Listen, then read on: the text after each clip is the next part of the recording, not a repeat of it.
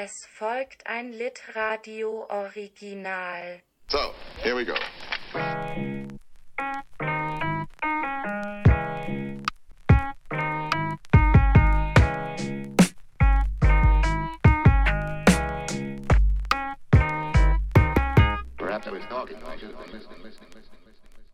Danke, dass du heute hier bist, um mit mir über dein neues Gedichtband Nachts wird mir Wetter zu sprechen. Ähm, hast du vielleicht Lust, erstmal so ein paar Worte dazu zu verlieren, welche Themen du darin umkreist? Äh, ja, vielen Dank. Ich freue mich auch hier zu sein. Ähm, naja, mit, mit Gedichten ist es immer ein bisschen schwierig, da so, wie soll ich sagen, da so einzelne Themen festzumachen. Ähm, bei mir ist es jetzt in diesem Gedichtband eher so, dass sich die Gedichte so formal ziemlich ähm, voneinander unterscheiden. Und deshalb gibt, gibt es auch vier, vier Abteilungen in, in diesem Buch. Und die einzige, wie soll ich sagen, vielleicht so thematisch konsistente ähm, Abteilung ist äh, die, die erste, die heißt Naturalia. Da geht es in jedem Gedicht in, im weitesten Sinn um, um Natur ohne dass das jetzt Naturgedichte wären im klassischen Sinn.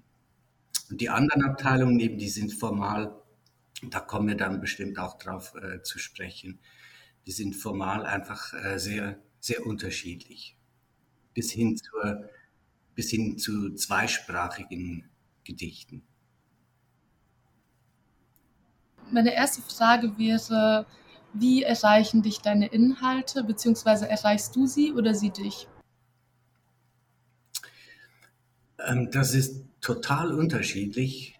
Ähm, oft ist es so, dass mir irgendein Wort zufällt, äh, nicht zufällig vermutlich, aber dennoch fällt mir das Wort zu. Zum Beispiel ähm, Nachts wird mir Wetter, der Titel, das ist ja eigentlich grammatikalischer Quatsch, weil, weil es das gar nicht gibt. Also mir wird, keine Ahnung, Angst und Bang oder so, aber mir wird Wetter, das gibt's ja so eigentlich nicht. Und dennoch ist das für mich als Lyriker ähm, einfach genau die richtige Formulierung, weil es ähm, etwas anklingen lässt, irgendeinen Raum aufmacht und ähm, ja, von daher beginnen dann die, die Gedanken zu fließen. Also da war es jetzt ein Wort äh, beim Gedicht, das ich nachher noch lesen werde, ähm, wo es um einen Käfer geht. Da ähm, hatte ich tatsächlich eine Begegnung mit einem Käfer. Das war äh, während der Lockdown-Zeiten, die ja auch bei uns in der Schweiz gab, Corona.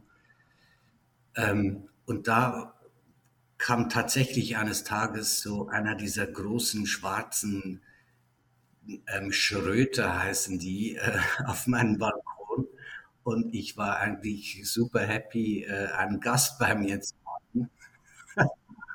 und ich habe den dann auch so richtig, ähm, ich habe den auf, auf den Tisch gelegt und ich habe den total genau angeguckt.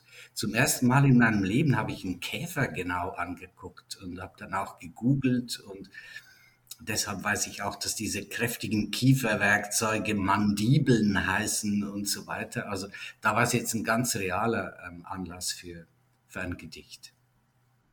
Ich bin, also bei der Recherche zu deinem Gedichtband bin ich sehr oft auf das Wort Synästhesie gestoßen und habe auch selber so den Eindruck gehabt beim Lesen, dass ich damit irgendwie was anfangen kann. Und ich hatte mich gefragt, ob, ob du mit dem Begriff was anfangen kannst oder eher, dass das vielleicht dir auferlegt wird. Ja, es gibt ja tatsächlich immer diese, diese Zuschreibungen, ähm, aber ich glaube schon, dass ähm, Synästhesie etwas ist, was, was für mein Schreiben wichtig ist. Ähm, und zwar einfach, weil es halt sprachlich unglaublich viele Räume aufmacht, ja, ähm, das, da, da, da, entstehen ganz neue Welten und das ist schon etwas, was mich einfach total fasziniert. Ja, ja also von daher äh, keine, äh, doch eine Zuschreibung, aber eine, eine korrekte, würde ich meinen. Also so bei synästhetischer Sprache habe ich mich jetzt, also allgemein, aber auch speziell bei dir gefragt, ob das quasi so, eine, so ein Vorlauf der Wahrnehmung, also vielleicht ein Prozess, der vor dem Schreiben passiert, ähm, ob das dadurch entsteht oder vielleicht durch so eine äh, Grenze die Sprache erstmal setzt und die dann dadurch vielleicht durchbrochen werden kann? Ähm, ich glaube, es ist das Zweite. Meine Gedichte entstehen eigentlich nicht wirklich im Kopf, sondern die entstehen während des Schreibens. Also meine Gedichte sind, sind eigentlich fast nur Sprache. Ähm, das klingt jetzt doof. Ähm, natürlich haben die einen Inhalt, aber ich, es ist nicht so, dass ich mich hinsetze mit, mit einer ganz konkreten Idee und ich suche dann die, die sprachlichen Mittel und Formen, um, um diese Idee ähm, umzusetzen, sondern die, die Sprache diktiert mir eigentlich den, den Weg, wohin es geht. Und auf diesem Weg ist eben die Synästhesie ähm, etwas super Wichtiges für, für mein Schreiben. Ich weiß nicht, ob das irgendwie, ob das verständlich ist, aber ich finde es voll spannend, dass du sagst, dass das während des Schreibens passiert. Und ich frage mich, wie, äh, wie quasi da die hm, Proportionen vielleicht sind. Also von dem, was davor da ist. Weil es gibt ja irgendwie wahrscheinlich so einen Kern oder so einen, so einen Punkt, an dem so Interesse geweckt wird und wie dann so eine, äh, ja, wie das, was danach quasi passiert, entsteht.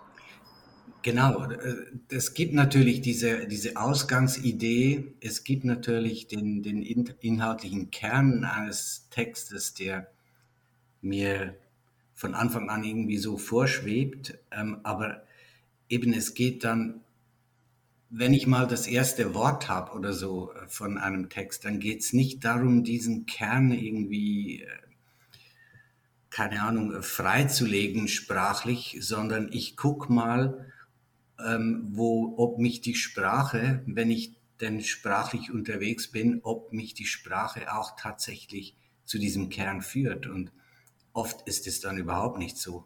Da, dann habe ich ein komplett anderes Gedicht vor mir am Ende, als ich eigentlich äh, hatte schreiben wollen. Deshalb ist für mich ähm, das auch immer ein, ein, ein großartiges Abenteuer weil ich nie genau weiß, was, was rauskommt. Und diese synästhetische Wahrnehmung, das, das ist natürlich ein Teil von mir. Wenn ich dann ähm, eben unterwegs irgendwas sehe, dann, dann klingt das zum Beispiel.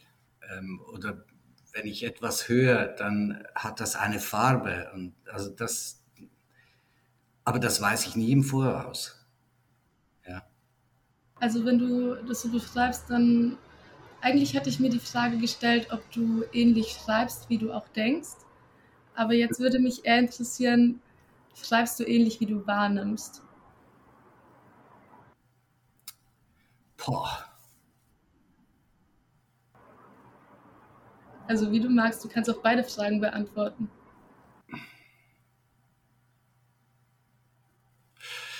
Also, wenn ich schreibe, dann ist das erstmal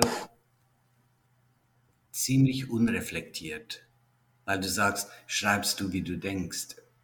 Denken ist ja etwas sehr Intellektuelles, ja, auch etwas Gesteuertes, etwas Geleitetes irgendwie und auch etwas Kontrolliertes. Und Schreiben ist für mich ein unterwegs sein, erstmal mit, mit Sprache und zwar völlig unvoreingenommen. Deshalb entstehen dann auch so, so Wendungen wie nachts wird mir Wetter.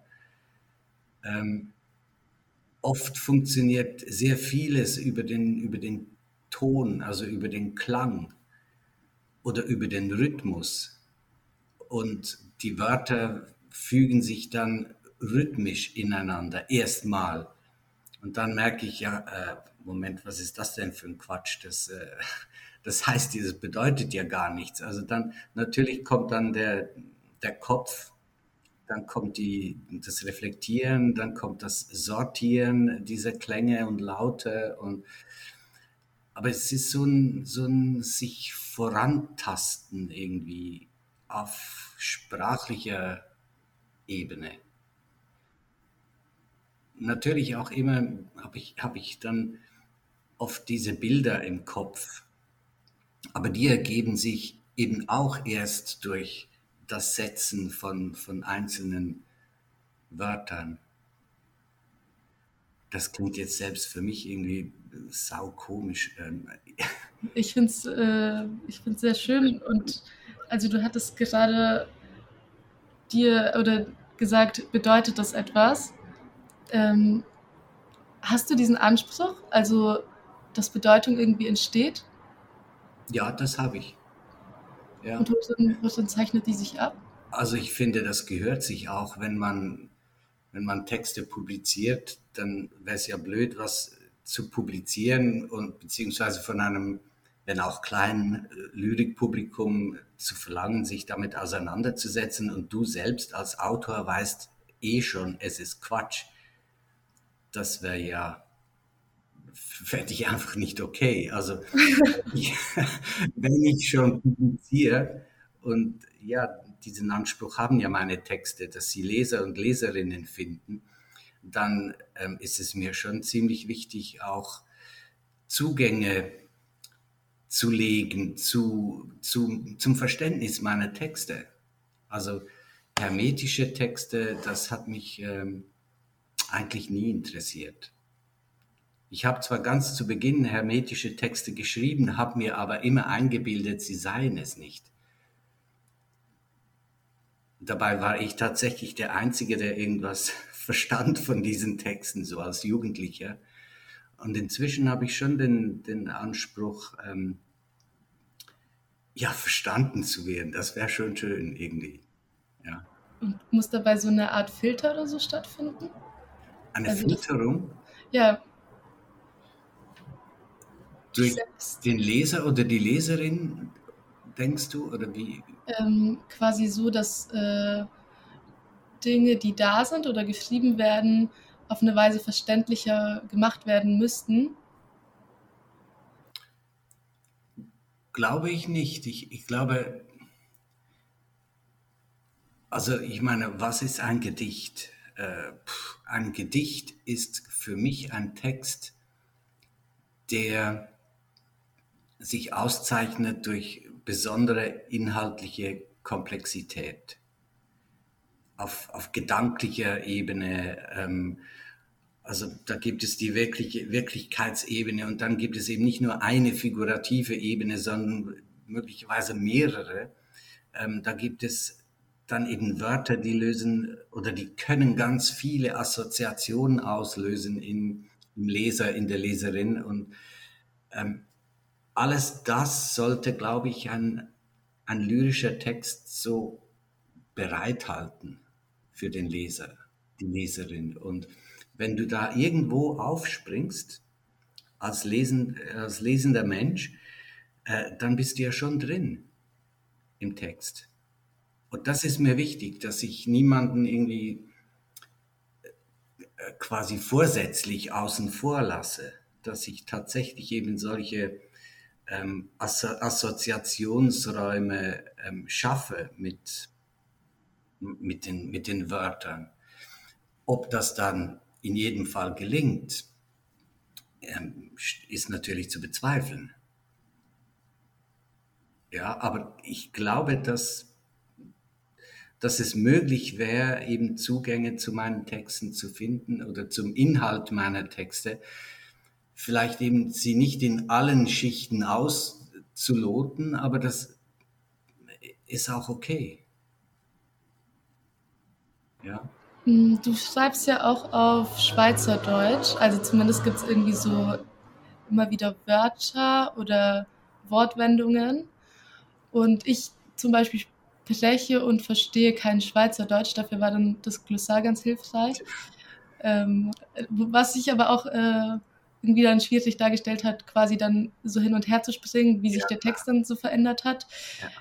Was, ähm, also wie verhält sich das zum Thema Zugänglichkeit dann? Ähm, auch da glaube ich, muss man, man muss diese Wörter, glaube ich, nicht im, im Einzelnen verstehen. Ich glaube, man merkt, diese Wörter, die stehen an, an Stellen im Gedicht, wo etwas besonders pointiert gesagt wird oder wo, wo etwas, irgendetwas Zentrales zum Ausdruck kommt. Und was das genau ist, ehrlicherweise, ähm, das kann offen bleiben, glaube ich. Jetzt für einen Nicht-Schweizer äh, Leser oder Leserin. Ähm, dennoch habe ich das war auch der Rat des Verlags, so also ein Glossar gemacht äh, für die, die es doch wissen wollen, die sich eben nicht nur im Wagen irgendwie ähm, aufhalten wollen. Ähm, Wenn es dich interessiert, ich sage dir gern, wes weshalb ich das, das tue, das mit dieser Zweisprachigkeit. Ich bin einer der ganz, ganz wenigen Schweizer Autoren, die so quasi ein, ein hochdeutsches Werk verfolgen und parallel dazu auch ein, ein Mundartwerk. Also es gibt einige Bände auf Mundart von mir und einige Bände auf Hochdeutsch, auch ja, Romane in, in beiden Sprachen. Ähm, und bisher war das immer total ähm, voneinander getrennt. Also entweder habe ich mich hingesetzt und habe Mundart geschrieben oder ich habe mich hingesetzt und habe Hochdeutsch geschrieben. Und bei uns in der Schweiz hat die Mundart natürlich einen Stellenwert, den, äh, ja, den es in Deutschland in ganz, ganz vielen Regionen nicht mehr gibt, ja, was die Mundart betrifft. Ähm, wir haben tatsächlich eine, also wenn wir sprechen, dann sprechen wir alle Mundart. Und sobald wir einen Stift in die Hand nehmen, wechseln wir die Sprache. Ist eigentlich, ist irre eigentlich.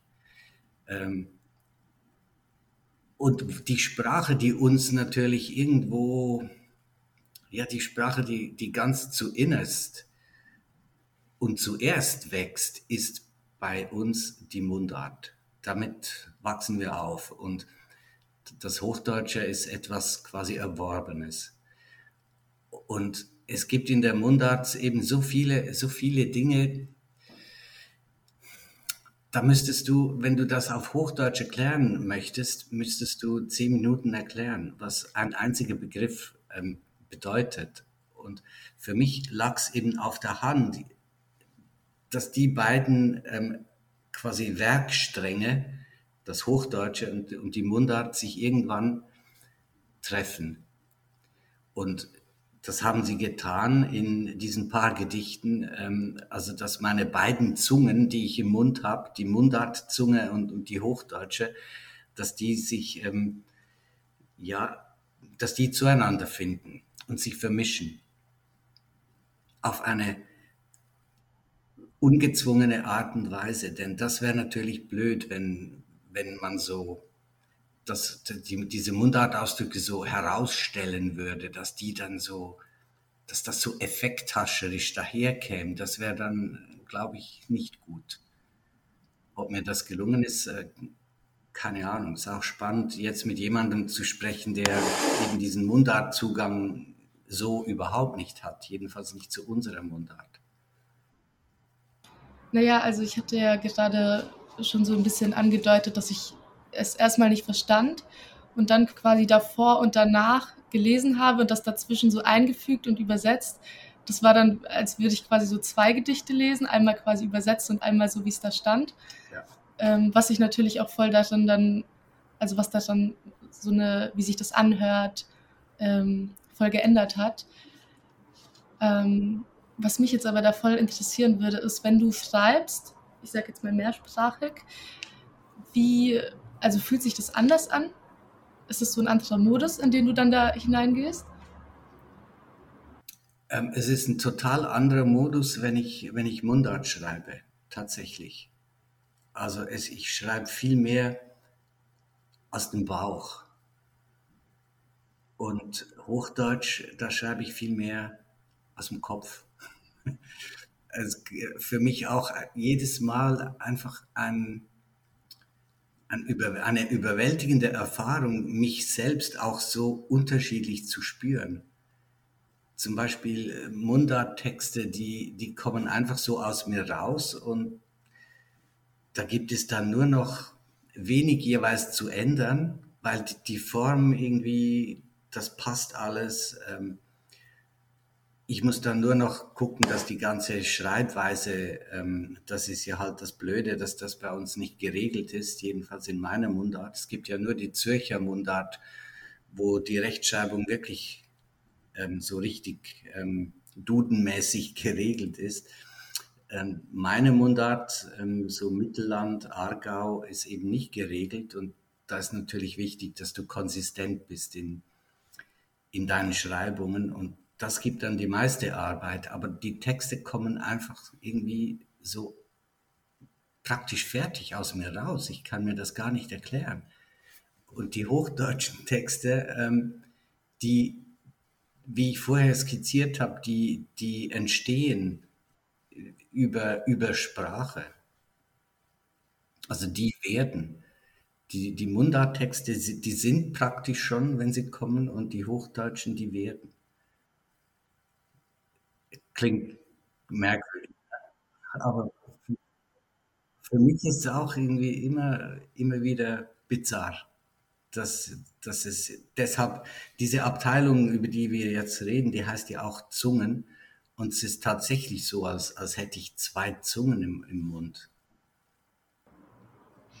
Mm, ich hatte, also ich hatte mir eine Frage gestellt, die ähm, bezieht sich so ein bisschen darauf, ob so eine Entfernung oder so eine Annäherung an das Menschsein stattfindet. Also was bedeutet es für dich als schreibende Person, vor allem wenn so, äh, so eine Zuwendung oder Hinwendung zur Natur stattfindet und gleichzeitig im Gedichtband so ein Netz gewoben wird zwischen ich und anderem Leben, ob du quasi dich dann als schreibende Person eher von, von Menschsein abwendest oder dich hinwendest.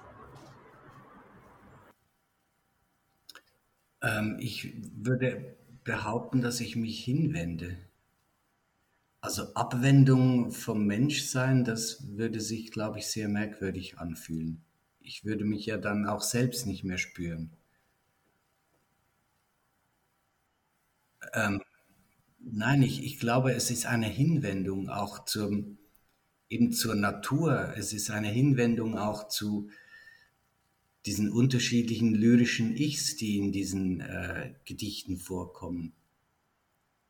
Es ist der Versuch auch, zum Beispiel diese, dieses eine Gedicht, ähm, das heißt Holz, wo es um einen, einen Typen geht, der von innen heraus sozusagen verholzt und zu Holz wird, ähm, weil er eben diesen, diesen ursprünglichen Zustand als Teil der Natur irgendwie wieder anstrebt, um sich zu retten aus ähm, einer, einer Burnout-Situation, da muss ich mich ja diesem Menschen, ich muss mich hinwenden zu diesem Menschen. Sonst äh, ist ja wie beim Schreiben von Prosa, ist ja dasselbe. Ich muss mich ja auch irgendwie in diese Figuren ähm, ja, hineinspüren und einfühlen.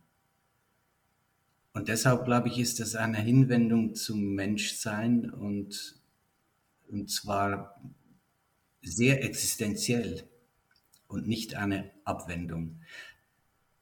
Denn dann wäre ich ja irgendwie nur noch, keine Ahnung, Geist oder sowas.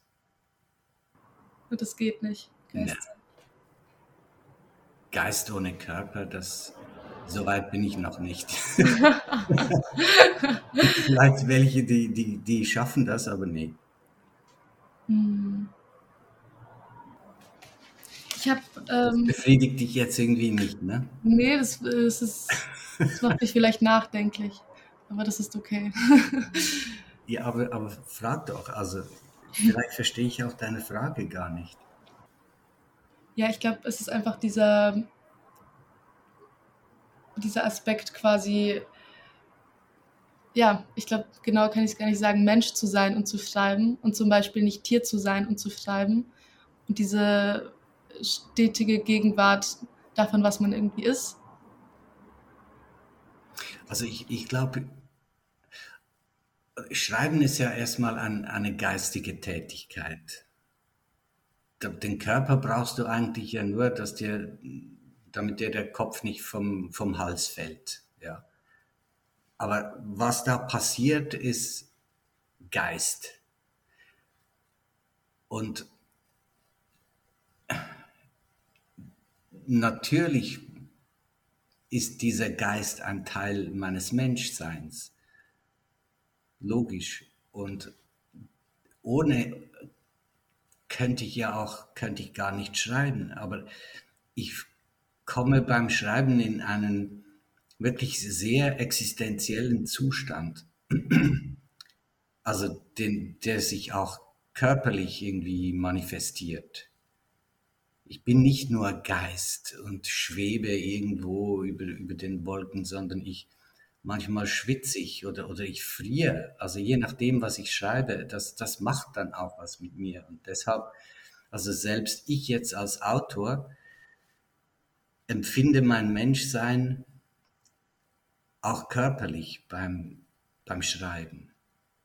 Nicht nur eben geistig. Und, und wenn es mir gelingt, als Autor Gedichte zu schreiben, die vielleicht das, denselben, äh, dasselbe auslösen in einem Leser oder einer Leserin, ähm, das wäre natürlich toll.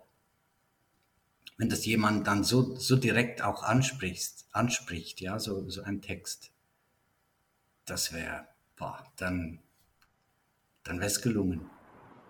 Ich glaube, ich würde gerne auf eine Sache zurückkommen von vorhin. Und zwar die Inhalte bzw. die Beobachtung. Ja. Ähm, in dem Kapitel Einsagen aus äh, gibt es diese, ich möchte es mal Textstelle nennen, die mich beschäftigt hat. Und zwar in der Beschreibung erkennen, was man gesehen hat oder nicht. Mhm. Da habe ich ähm, echt eine Weile drüber nachgedacht. Ähm, und dann habe ich mich gefragt, ob, ob du das Gefühl hast, so einen Kern entweder ihm nahe zu kommen oder ihn zu erreichen, selbst wenn er quasi etwas vielleicht ist, was, was später sich erst äh, so erstellt, was man davor vielleicht anders erwartet hatte. Ich glaube, alles, was du gesagt hast, ist äh, absolut korrekt.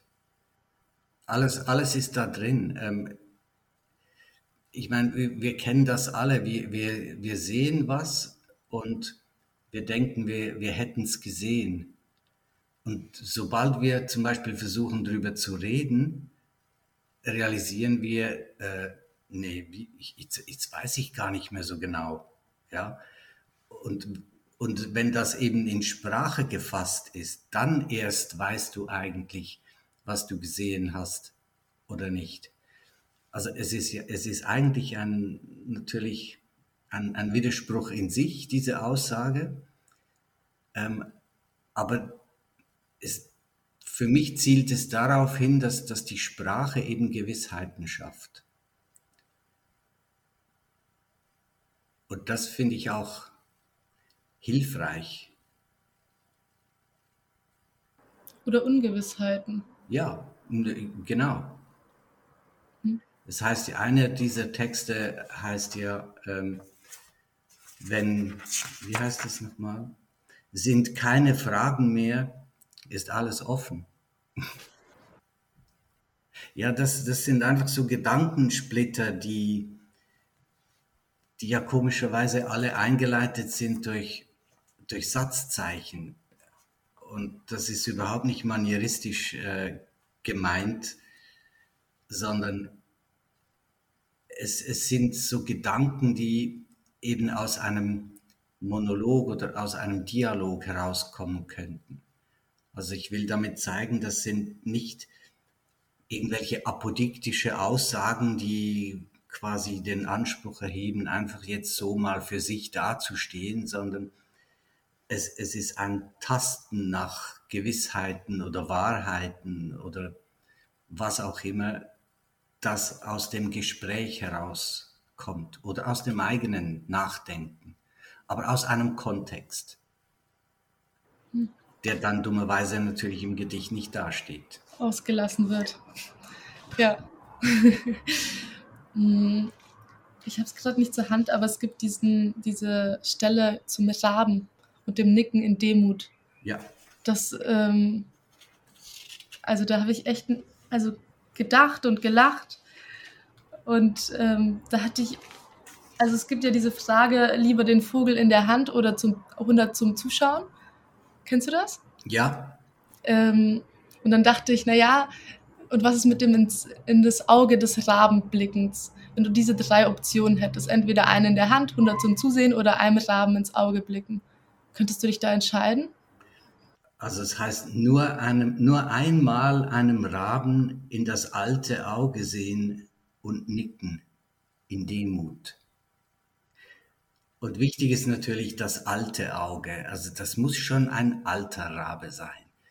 Denn Raben sind, also abgesehen davon, dass es ja unheimlich intelligente Tiere sind, die haben ja auch eine, ich meine, der, der, Rabe ist auch mythologisch total ähm, äh, spannend und steht ja für, für Weisheit und so weiter. Ich meine, schon der alte Theresias hat ähm, die Zukunft aus dem Flug der Vögel gelesen und so weiter. Ja, also und eben der Rabe hat eine Sonderstellung und wenn ich mir vorstelle, wenn ich die da jeweils so sitzen sehe, was die alles erlebt haben und was, was wir alles erlebt haben, ich stelle mir vor, das ist nichts im Vergleich. Und deshalb so die, die Demut vor, vor diesem Tier. Meinst du? Aber jetzt habe ich deine Frage natürlich überhaupt nicht beantwortet. Ähm, vielleicht nur ganz kurz dazu. Ähm, meinst du, wenn du diesem, diesem alten Auge das, da reinschaust, dass es so spiegelt? Dass sich da was spiegeln kann? Nein, glaube ich nicht, dass ich da was lernen könnte. Hm. Okay. Ich bin leider noch nie in der Situation gewesen, deshalb, ich weiß nicht. Aber das ist so eine, so eine merkwürdige, jetzt sehr, das hat jetzt nicht mit, nichts mit Literatur zu tun, das ist so eine persönliche Sehnsucht von mir. Ich wünsche mir fast jeden Tag, dass irgendwann mal nicht so ein blöder Käfer bei mir auf dem Balkon landet, sondern dass ein Rabe sich entscheidet, zu mir zu ziehen zu ziehen? ja, dass der zu mir käme und dass ich einen Raben hätte, wie andere einen Hund haben. Das, das ist so eine Sehnsucht. Ähm, und was dann passieren würde, wenn ich dem ins Auge schaue, pf, keine Ahnung. Aber ich glaube nicht, dass ich dem was beizubringen hätte. Eher umgekehrt.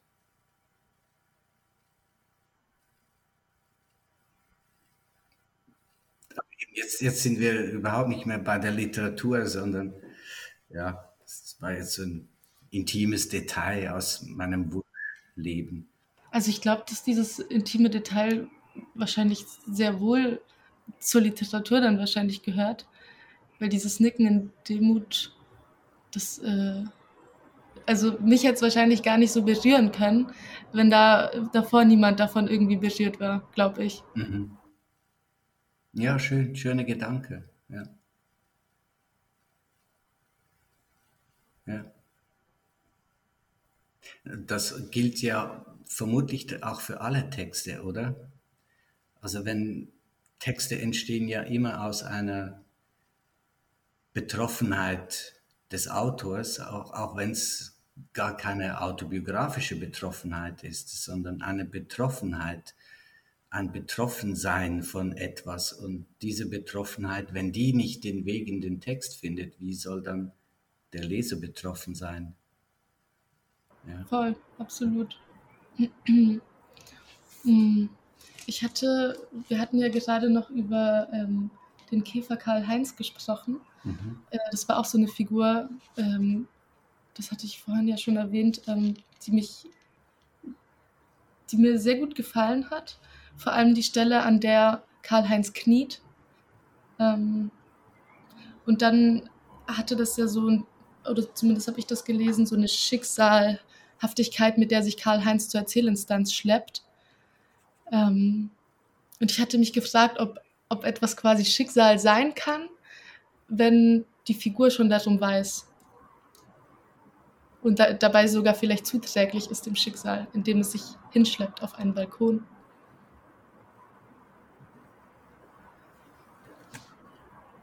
Ich glaube, das verstehe ich jetzt nicht. Hm. Hm. Ja, ich. Ich glaube, ich habe da einfach so eine. Äh, so ein, ein, ein festgelegtes Schicksal von dem Käfer drin gesehen, ähm, der aber sehr wohl darum weiß. Und du meinst den, den Käfer selbst? Ja, genau. Ja.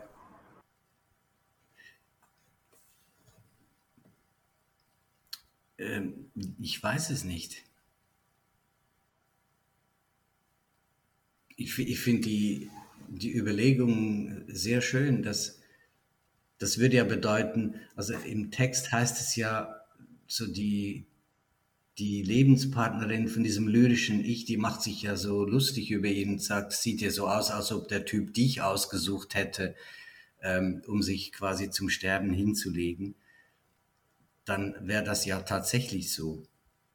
Oder wenn ich dich richtig verstehe. Ja. Und das wäre ja wunderschön. Noch schöner wäre es gewesen, er hätte noch ein bisschen gelebt. Aber es ist ähnlich, der, der Gedanke ist ähnlich wie der mit dem, mit dem Raben, dass der eben, dass Raben auch spüren, wo sie hingehören und Käfer vielleicht auch. Ich weiß es nicht. Dann lese ich jetzt gern ähm, Karl-Heinz vor.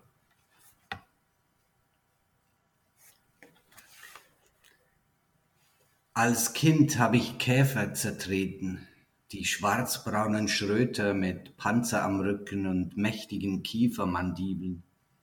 Im Obstgarten fanden sie reichlich verrottendes Holz.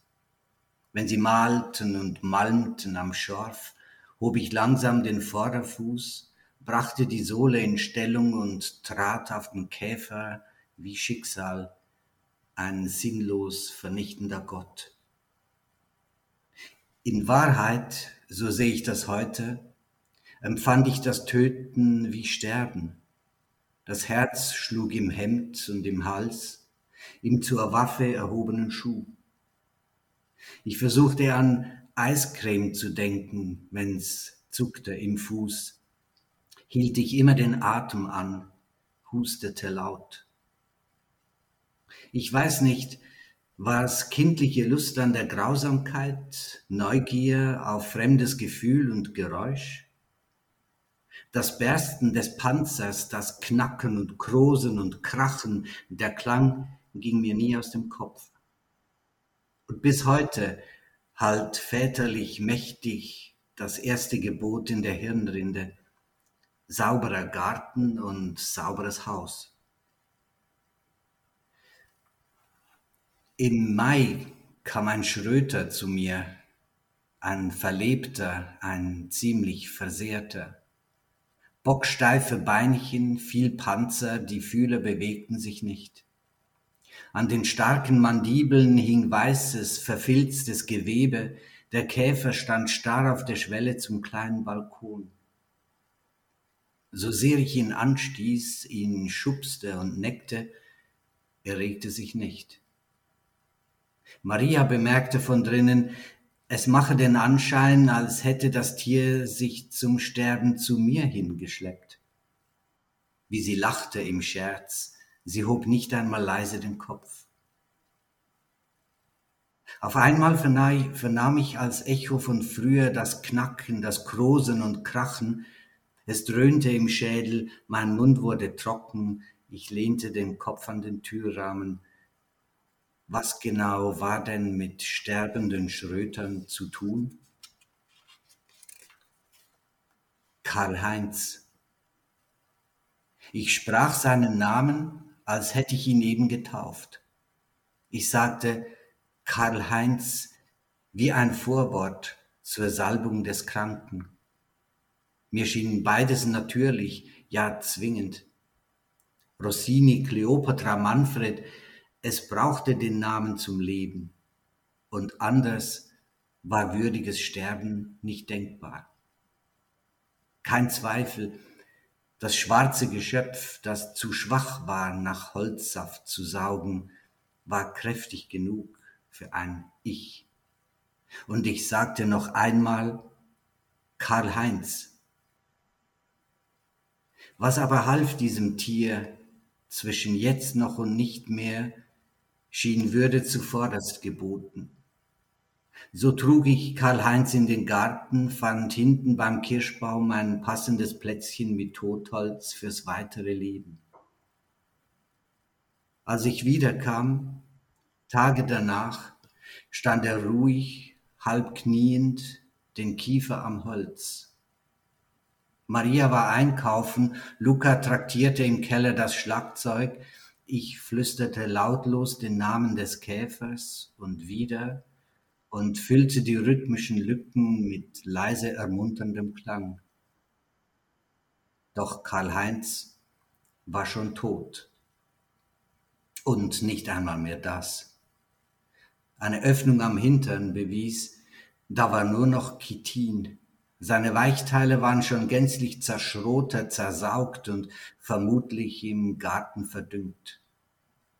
Mein Karl-Heinz war gepanzerte Leere und dennoch so unfassbar da. Ich sagte Karl-Heinz und es war ein Gebet zum Geleit.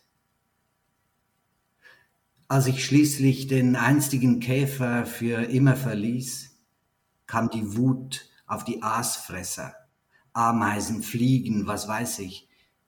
Nur eines war sicher, ich würde im Leben nicht so etwas taufen. Hermine, Hidalgo, Susanna. Allein der Gedanke, ein Witz.